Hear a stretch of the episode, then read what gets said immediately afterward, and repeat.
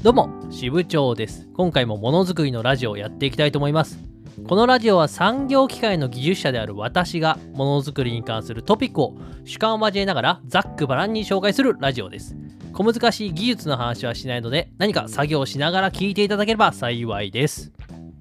まず宣伝から入らせてもらうんですけど、前回ですね、科学系ポッドキャストの日という企画に参加させてもらいまして、未解決問題永久期間はなぜ作れないのかという話をしました。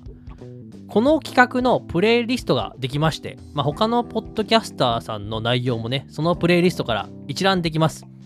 リンクはこのポッドキャストの説明欄に貼っておきますんでぜひですね合わせて聞いていただけると嬉しいです。非常に面白いテーマいっぱいあります。科学というくくりでのね未解決問題っていっぱいありますんでいろんな分野のねお話積極的に聞くといいと思います。というわけで宣伝でした。でまあ今日のテーマに早速入っていきたいんですけども今日のお話のテーマは材料でございます。第51回の時にも誰でもわかる材料としての鉄の話というテーマで話しているんですけどもこれがね意外と好評だったんですよ、まあ、意外とっていうのはまあ、鉄の話ってさ結構マニアックなテーマだなって個人的には思ってたんで、まあ、そんなに聞かれないかなと思ってたんですけど実はですねこの鉄の話私がポッドキャストで話してきた技術系の解説の中で一番よく聞かれてます。あんたも好きねという感じなんですけど皆さん金属好きですね。というわけで今日はねその続編のお話をしたいと思います。今日は非鉄金属のお話です。金属材料の中で最も多く使われるのが鉄です。世の中にある部品や機械は約90%が鉄でできていると言われてます。まあそんだけね鉄って汎用性が高いんですよね。何にでも使えるわけです、まあ、金属の世界では鉄はまさしくキングオブメタルであって鉄にあらずんば金属にあらずと言わんばかりにですね、もう金属界隈で鉄っていうのはね、超幅を利かしてるわけですね。鉄ってね、数ある金属の中のたった1種類でしかないにもかかわらず、鉄以外の金属っていうのはね、非鉄金属という風にくくられてます。鉄っていうのはね、もう金属業界にとってはもうカリスマなんですね。人間で言ったらもうローランドみたいなもんで、鉄か鉄以外かと常に豪語して金属業界をねリードしていくそういうね圧倒的なカリスマでございます。故に世の中にある金属っていうのがほとんど鉄なわけですね。一方でね鉄ならざる金属。非鉄金属たちも侮ることなかれなんですよ。非鉄金属っていうのは、まあ、鉄にはないすごく面白いね特性をいっぱい持ってます。高性能な機械になればなるほど非鉄金属が使われる比率っていうのは高まるんですね。まあ、ハイテク技術の象徴ともされる航空宇宙産業とか良い例ですよね。まあ、ロケットや飛行機ってね、部品には非鉄金属がめちゃくちゃたくさん利用されてます。今日はそんな非鉄金属の種類や特徴を分かりやすく紹介していきたいと思います。というわけで本日のテーマはこちら。鉄じゃなくてもすごいもん。材料としての非鉄金属の話です。それでは早速いきましょう。まずはですね、まあ、この非鉄金属ってなんじゃらほいっていう話からしたいと思うんですけど、言葉の通り、鉄ではない金属の総称です。非鉄とはね、鉄にあらずと書いて非鉄と読むんですけど、鉄以外の金属のことをまとめて非鉄金属と呼んでます。鉄か鉄でないかで、このあまたにある金属をこう二分してしまうっていうのはね、いささか大胆じゃないかって思うんですけど実務レベルだと全然その区分で問題ないんですね。まあそれだけさっきも言ったけど鉄という材料が、ま、圧倒的なメジャー材料だということです。じゃあ非鉄金属ってどんな金属のことを言うのかという話ですけど誰もがパッと思いつく代表的な非鉄金属といえば金銀銅とかでしょうね。これまさにメダルですよね。このオリンピックのメダルとか、まあそういう競技のイメージがすごく強いと思います。あちなみにどうでもいい話なんだけど、オリンピックの金メダルってほとんど銀でできてます。金は表面にコーティングされてるだけで母体っていうのは銀なんですねあのメダルを全部金で作ると1個200万円ぐらいするらしいですというのはどうでもよくてまあ、非鉄金属っていうのは、ね、そういう金、銀、銅とかがあります。またもっと身近なもので言うと、アルミニウムとかもね、非鉄金属の一つです。でよく聞く材料として、ステンレスなんてものもありますよね。まあ、錆びにくい材料で、まあ、シンクなどによく使われているあれですで。間違っちゃいけないのは、ステンレスは鉄系の合金鉱なんで、これは非鉄金属ではないんですね。たまにね、ほんとごくたまになんだけど、ステンレスのことをね、ステンレスっていう種類の金属だと勘違いしてる人がいるんですけど、その勘違いはね、結構恥ずかしいやつですよ。これね、実はね、製造業の技術者でもたまにそういう人がいるんですよ。勘違いしてる人。これはね、ちゃちゃんと勉強しなきゃいけないですよ。これを聞いて、ドキッとした人はですね、ぜひ51回の誰でもわかる材料としての鉄の話聞いてください。そこでもね、ちょっと解説してます。で、この非鉄金属っていうくくりの中にもですね、ざっくりとした分類があります。で、非鉄金属っていうのはその中で主に4つに分けることができます。まず1つ目がですね、ベースメタルというやつです。これはね、精錬が容易にできて、まあ、多量に存在する金属です。非金属とも言います。これね、癒しい金属と書いて非金属って呼ぶんですけど、まあ、すごくいっぱい手に入るし、まあ、空気中に放置しとくと、まあ、酸化しやすくて、水や二酸化炭素などものでも結構容易にね、侵食されちゃうっていう特性を持ってます。まあ、とにかくね、この入手性が良いっていう非鉄金属のことです。代表例としては、銅とかね、鉛とか。一応ね、アルミもベースメタルに入ります。で次が、レアメタルというやつです。これは、ま、名前からわかる通りですね、流通量の少ない貴重な金属です。まあ、そのままですけど、希少金属とも言います。まあ、電子部品なんかにね、よく使われることがある金属で、まあ、リチウムとか、クロムとか、セリウムとか、ネオジウムとか、まあ、聞いたことあると思いますけど、まあ、そういった金属です。非常に希少で高価という特徴を持ってます。次、貴金属です。これはね、化合物を作りにくい希少価値のある金属のことを貴金属と言います。まあ、希少っていう意味ではレアメタルと似てるんですけど、まあ、貴金属の特徴としては、まあ、とても科学的に安定しているという特性を持ってます。まあ、錆びにくいし、通電性もいいっていうのが特徴です。まあ、金、銀、プラチナとかね、いかにも高そうな金属。それが貴金属です。で漢字としては貴族の貴のあの漢字が頭について貴金属なんで、なんか、あいかにもリッチな感じがしますよね。で、4つ目が放射性金属です。まあ、これはそのままなんですけど、放射線を放つ能力を持ってる金属で、まあ、ウランとかプルトリウムとか、まあ、そういったものですね。まあ、細かくはね、覚えなくていいんですけど、まあ、非鉄金属の中にもこういったカテゴリーがあるよということです。まあ、ここで挙げたのはね、非鉄金属のごく一部で、もう本当にね、まあ、金属なんでね、まだまだいっぱい種類があります。まあ、金属の中の鉄以外のものが全部なんでね、ま相当いっぱいあるんですけど、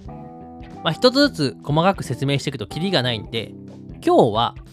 最も身近でものづくりの現場でね、よく使用されてる頻度の高い非鉄金属、アルミニウムと銅、まあ、この2つに絞って解説していきたいと思います。ではですね、早速、アルミから説明していきます。アルミはね、アルミ缶を代表するように、最も身近な非鉄金属と言って過言ではないと思います。実はね、アルミってのは、鉄の次に多く使用される金属なんですね。まあ、金属界のナンバー2でございます。混ざりっ気のない純粋なアルミは、純アルミと呼ばれていて、まあ、純アルミのままだとね、強度が弱いんで、まあ、基本的には他の金属を混ぜ合わせたアルミ合金として使用されることが多いです。まあ、この辺りはね、鉄と同じ感じですね。で、全く関係ない話をするんだけど、アルミって材料はね、なんか、すごい僕の中で女性的なイメージなんだよね。なんかさ、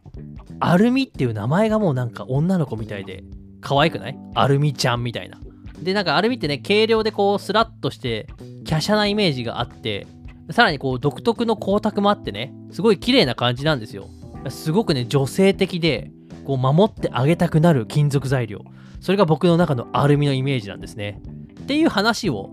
僕高校の頃からずっとしてるんだけど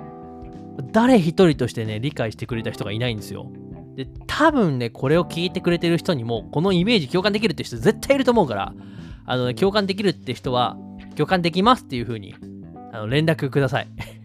あの別にポストとかしなくていいです X であの僕に直接ねあ僕も共感できるんですよって言ってもらえると僕が救われます。だからね僕ねブログとかでこうアルミの絵をデフォルメするときって必ず女の子として挿絵を作ってるんですね。まあ本当にそのイメージが強く刷り込まれている。まあそんな感じで可愛らしい材料なんですね。アルミってのは。という話の後に、まあ、話を元に戻しますけども。真面目な話にね。アルミの特徴ってのはまあ軽さですよね。なんとね比重は鉄の3分の1でございます。つまり鉄で 30kg の材料があったとしたら同じ大きさのアルミだと 10kg なんですね。まあそう聞くだけでももう軽いでしょかなり。実際ねこう製造現場に行った時なんかもアルミの材料とかね鉄の材料って結構転がってるんだけど当たり前だけどね全然重さ違いますもんねやっぱ。アルミだったらねなんとか持てるかなって材料でも同じサイズの鉄があるともうほんと絶望的な重さなんですね。あこれは1ミリも動かんみたいな。ねまあ、同じ金属でもこんだけ違うんだなってね、それ実感しますよね、やっぱ重さで。まあ、そんな感じでアルミってね、すごい軽いんですけど、軽いだけにやっぱ合成も弱くて、これはね、鉄の3分の1なんですね。つまり、形状が同じで、鉄とアルミの材料を並べて、同じ力を加えると、アルミの方っていうのはね、鉄の3倍変形してしまうということになります。一方で、アルミの強度っていうのは、種類によって大きく異なるんですね。アルミ合金ですね。だから混ぜる金属の種類によっては、炭素鋼の SS400 を超える引っ張り強さを持っているものもあります。ちなみに今、合成と強度ってね、同じような言葉2つ出てきましたけど、まあ、念のため補足しときますけど、強度っていうのは破壊に対する強さのことです。つまりは壊れにくさですね。一方、合成っていうのは変形に対する強さのことです。つまり変形しにくさです。アルミっていうのは変形しやすいんだけど、壊れにくさは鉄と同じくらいのものがあるよということです。そしてですね、アルミの最大の注意点は、疲労限度がないということなんですね。疲労限度っていうのは、まあ、材料に一定の力をこう繰り返し与えた時に何回それを繰り返しても疲労破壊しないっていう力の加減のことです。まあ、疲労破壊っていうのはね、まあ、聞いたことあると思うけど、例えばね、こう、針金をさ、くねくねと同じ箇所でずっと曲げ続けてると、ある瞬間にポキッと折れてしまう、あの現象ですね。誰もがね、一度はやったことあると思います。基本的にどんな材料でも、この疲労限度という力以下であれば、まあ、どんなにね、力を繰り返し与えても、疲労破壊っていうのは起こさないんですよ。だけど、アルミにはその疲労限度っていうのがないんですね。つまり、どんなにちっちゃい力でもこう繰り返し受けてればアルミっていうのは必ず疲労破壊を起こしてしまうっていう特性があるんです。もうね守ってあげたくなりますね。なんでアルミ材料を使う時はその特性を理解した上で設計しなければなりません、まあ、基本的にね繰り返し負荷を受けるような箇所にアルミは使用しないっていうことですね。これだけはねしっかり覚えておきましょう。で他のアルミの特性としては、まあ、耐食性がいいっていうのはありますよね。アルミは錆びません。まあ、ご存知だと思いますけど。まあ、基本的に表面に酸化皮膜という膜が形成されてまして、その膜に守られてるんで、こう耐食性が高いんですね。では、錆びないって言ったんですけど、厳密に言うと錆びないっていうわけじゃなくて、このアルミの表面にできてる酸化皮膜も錆の一種なんですよ。だから、すでに錆びてるんで、錆びようがないっていう感じです。あの、風邪ひいてれば風邪ひかないみたいな理論ですね。あとね、アルミはね、熱伝導率が高いっていうのも特徴です。まあ、鉄よりも熱を伝える性能が高いんですね。まあ、熱されやすく冷めやすいとも言えます。これもね、なんか、ちょっと乙女心みたいなんですよね、僕の中では。まあ、この特性を生かして、まあ、冷却フィンの材料とかによく使われてます。で、身近なアイテムだと、アイス用のスプーンとかでアルミで作られたものがありますよね。この体温をスプーンに効率的に伝えてアイスを溶かして食べやすくするスプーンみたいな、まあ、持ってる方は冷たいんだけどね、まあ、そういうねあのアルミの熱伝導率を生かした製品っていうのもたくさん出てます。あと特徴としては見た目ですかね。非常にツヤ感があります。独特の光沢を持っていて非常に見た目がいいんですね。アルミの材料っていうのはねパッて見てあアルミだなって分かりますからね、まあ、アルミの削り出しの日用品なんていうのもねよくありますんで、まあ、そういう見た目の面でも人気のある材料です。まあざっと説明しましたけどこれがアルミの特徴なんですね。次に実際に実用されているアルミ合金の種類について説明していきたいと思います。純粋なアルミだとね心もとないんでアルミとは別の金属を混ぜることで実用できる性能を出してます。でアルミ合金の種類を表す記号としては頭に A がついてその後ろにですね4桁の数字がつきます。これがアルミ合金の種類の表し方なんですけど基本的には A の隣にある数字を見れば、まあ、ざっくりとした種類が分かります。大まかに A の1000系から A8000 系までの8種類があってそれぞれですねアルミに何の金属が混ぜ合わさっているのかで種類が分かれてます。あの、ね、全部を覚える必要は全然ないんだけどせっかくなんでねこの1000系から追って説明していこうかなと思いますまずね1000系のアルミっていうのが純アルミですこれね純度の高いアルミでまあ、ほぼほぼそのままのアルミですね。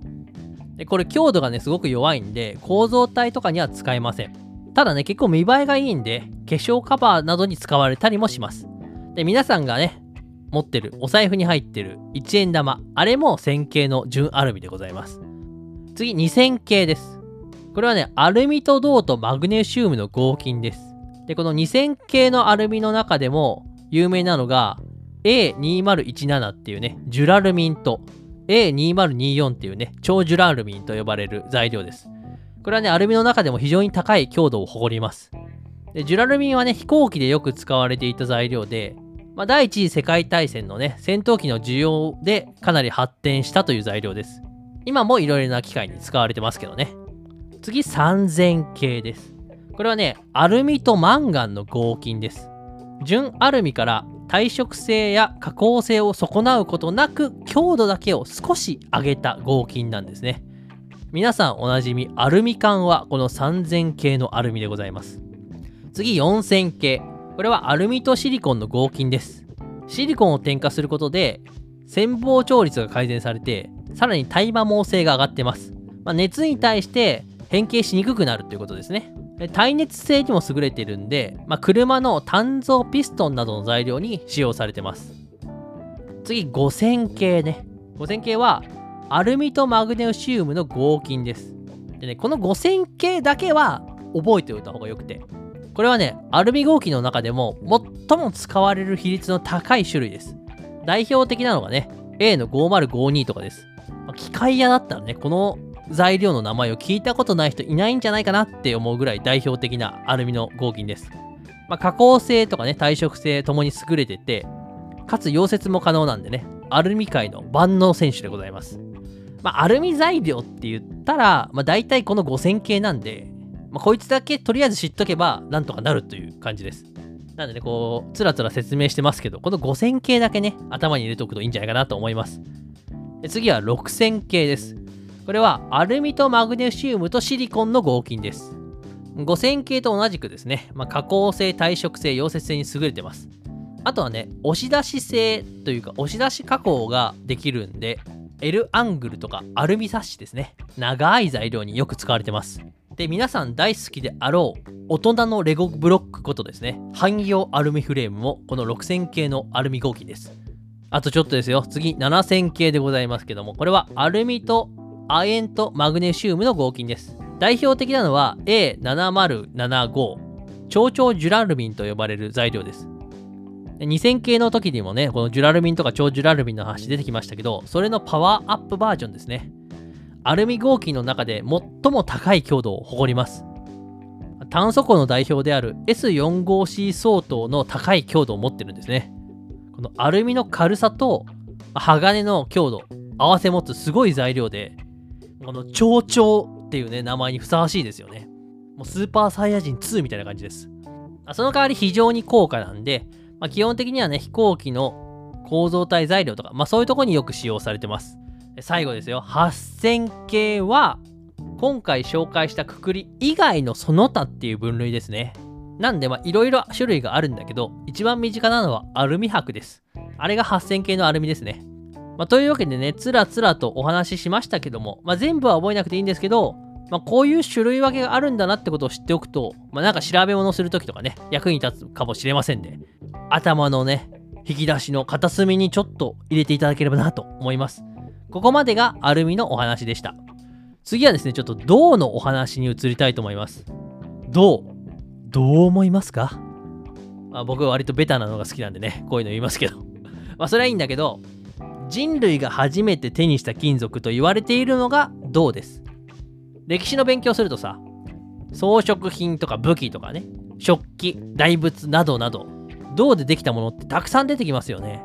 それだけ古くから使われている歴史ある材料だということです。あの鉄の融点っていうのがね、1500度に対して、銅の融点っていうのは1000度と低いので、昔の技術であっても、まあ、比較的入手しやすかったのが銅が最初に普及した理由だと言われてます。で銅の特徴なんだけど最も代表的なの特性は導電性です、まあ、電気が流れやすいよっていうことですね、まあ、電気配線なんかとかでねよく使われてますよね導線。ただ電気の流れやすさだけで言えば実は銀の方が優れてるんですけど値段が安くて入手性がいいってこともあって、まあ、銅が広く使われてます。なんかね、オーディオマニアの人なんかはね、音質向上のためって言って、銀の線使ったり金の線使ったりしますけどね、あれでどんだけ変わるんですかね。まあまあ、それはさておきですけど、もう一つの特徴は、熱伝導率の高さです。これさっきアルミの時も話したんだけど、熱の伝わりやすさですね。実は熱伝導率はアルミよりも銅の方が優れてるんですね。この特性を生かした製品としては、銅鍋などがありますね。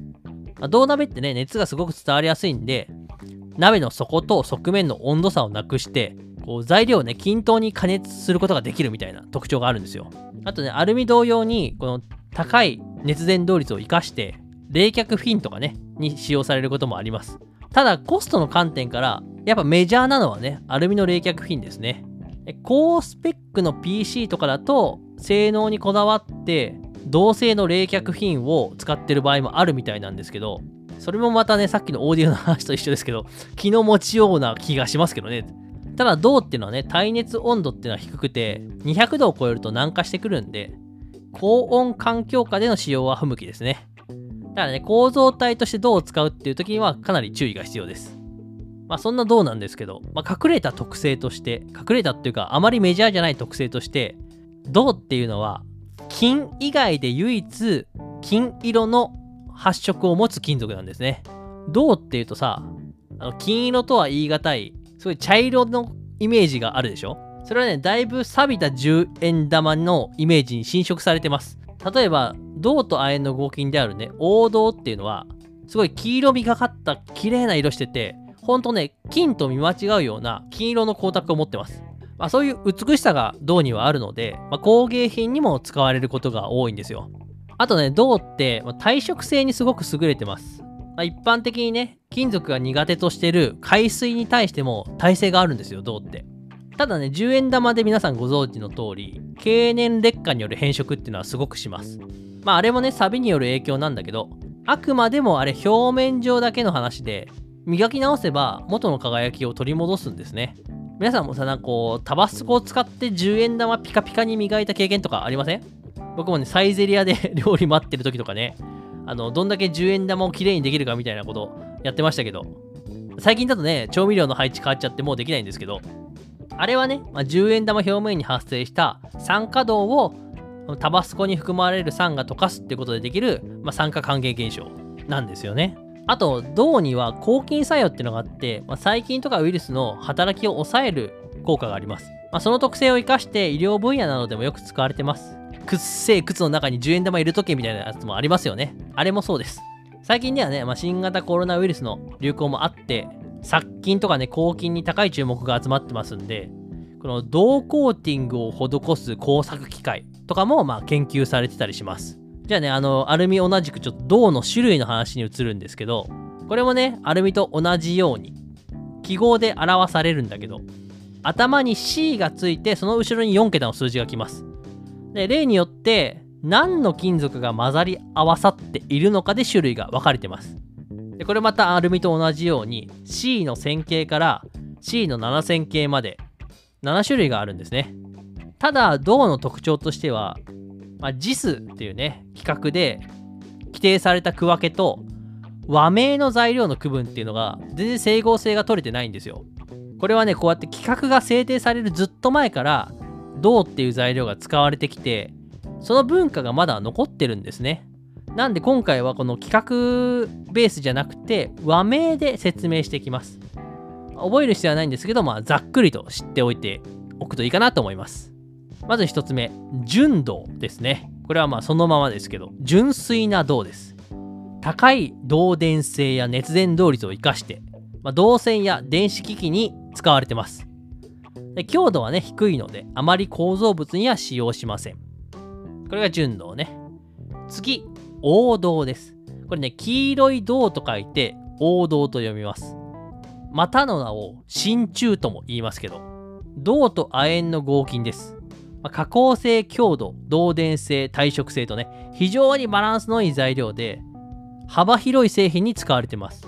まあ、銅の中で最も使われているのがこの王道だと言っていいんじゃないかなと思います。王道だけに？王道みたいな。分かったかな？今の。漢字で書かないと分かんないかな？まあいいんですけど。続いてね、臨星銅です。これはね、銅と鈴の合金です。高いバネ性があってですね、まあ、スイッチの接点なのによく使われます。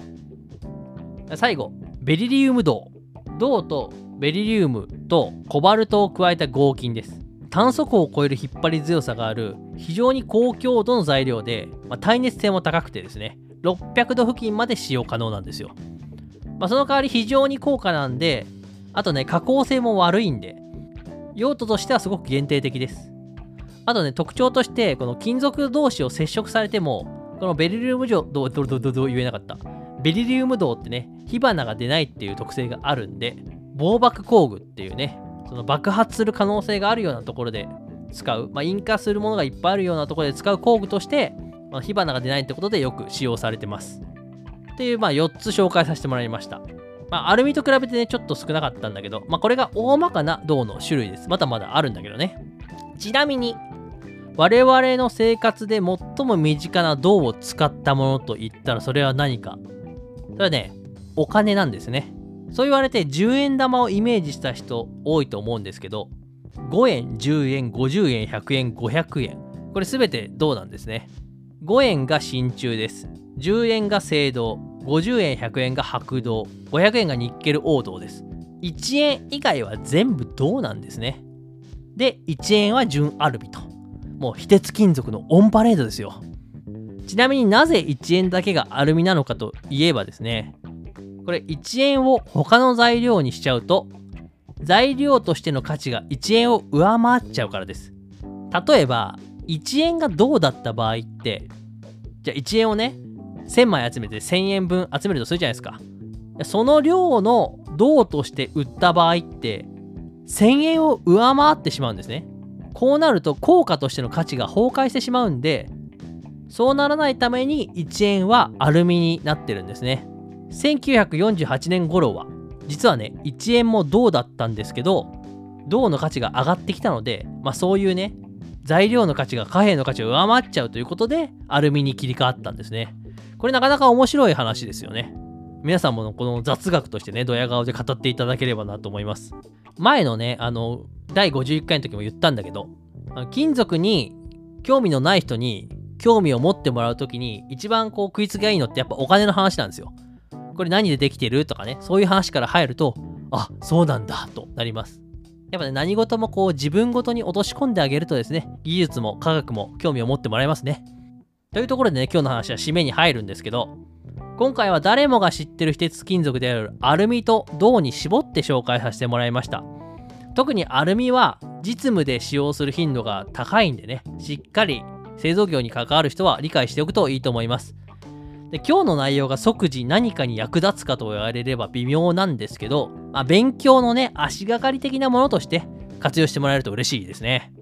で、非鉄金属の中には、まあ、銅とかアルミ以外にも、まあ、チタンとかマグネシウムとかね、もう金属界のエリートとも言うべき高性能な材料も含まれてます。まあ、非鉄金属って聞いた時ね、こちらをイメージした方も多いかもしれません。でこれらの材料はね、普通の機械を設計してもなかなかお目にかかれないんですよ。私ももうかれこれ10年ほど機械設計の仕事してましたけど、チタンとかマグネシウム取り扱ったこと一度もないですからね。僕はね、工作機械っていう金属を削る機械を普段は開発してるんですけど、まあ、お客さんが機械を使ってチタンとかマグネシウムを削ったっていうね、そういうことはあるんだけど、自分が作った機械の部品の中でチタンとかマグネシウムを使ったってことはないんですね。一度は使ってみたいんですけど、まあなかなか機会がないですね。でも魅力的な材料ですよね。僕、車好きなんでね、炭造マグネシウムホイールなんて聞いたらもうその響きだけで白飯3杯いけますから。あ本当にね、そういった非鉄金属のね、話もいつかしたいなと思います。というわけで、ね、長々とお付き合いいただきありがとうございました。今日のものづくりのラジオはここまでとさせていただきます。皆さんもね、身近な非鉄金属探してみてはいかがでしょうか。でここからはお知らせです。私は今、日韓工業新聞社さんとコラボしておりまして、全国の書店にて、マジで設計者の必読書、支部長ベストセレクションという企画を開催中です。私が今までブログや X で紹介してきた技術書籍が専用コーナーを設けて実店舗に並んでおります。詳細のリンクはこの番組の説明欄に貼っておくので、別に本を買えとは言わないんでね、開催店舗近くに寄ることがあれば、チラ見していただいて、見ました支部長さんとお声かけいただけるか、X でポストしていただけると嬉しいです。私は支部長技術研究所という技術ブログを運営してます。周知更新を目標に更新してますので、そちらもぜひ覗いてみてください。今回話した内容はブログ記事になってます。文字で読みたい、図が見たいという方はね、説明欄にリンク貼っときますので、ぜひ読んでみてください。今回話した内容よりも、まあ、詳しく解説してある部分もあります。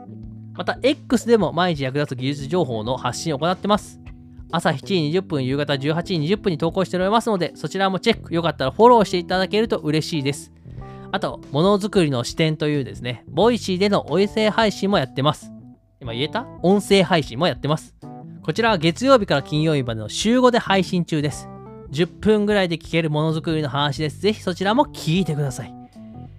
では今回のラジオはここまで。以上、支部長でした。ではでは。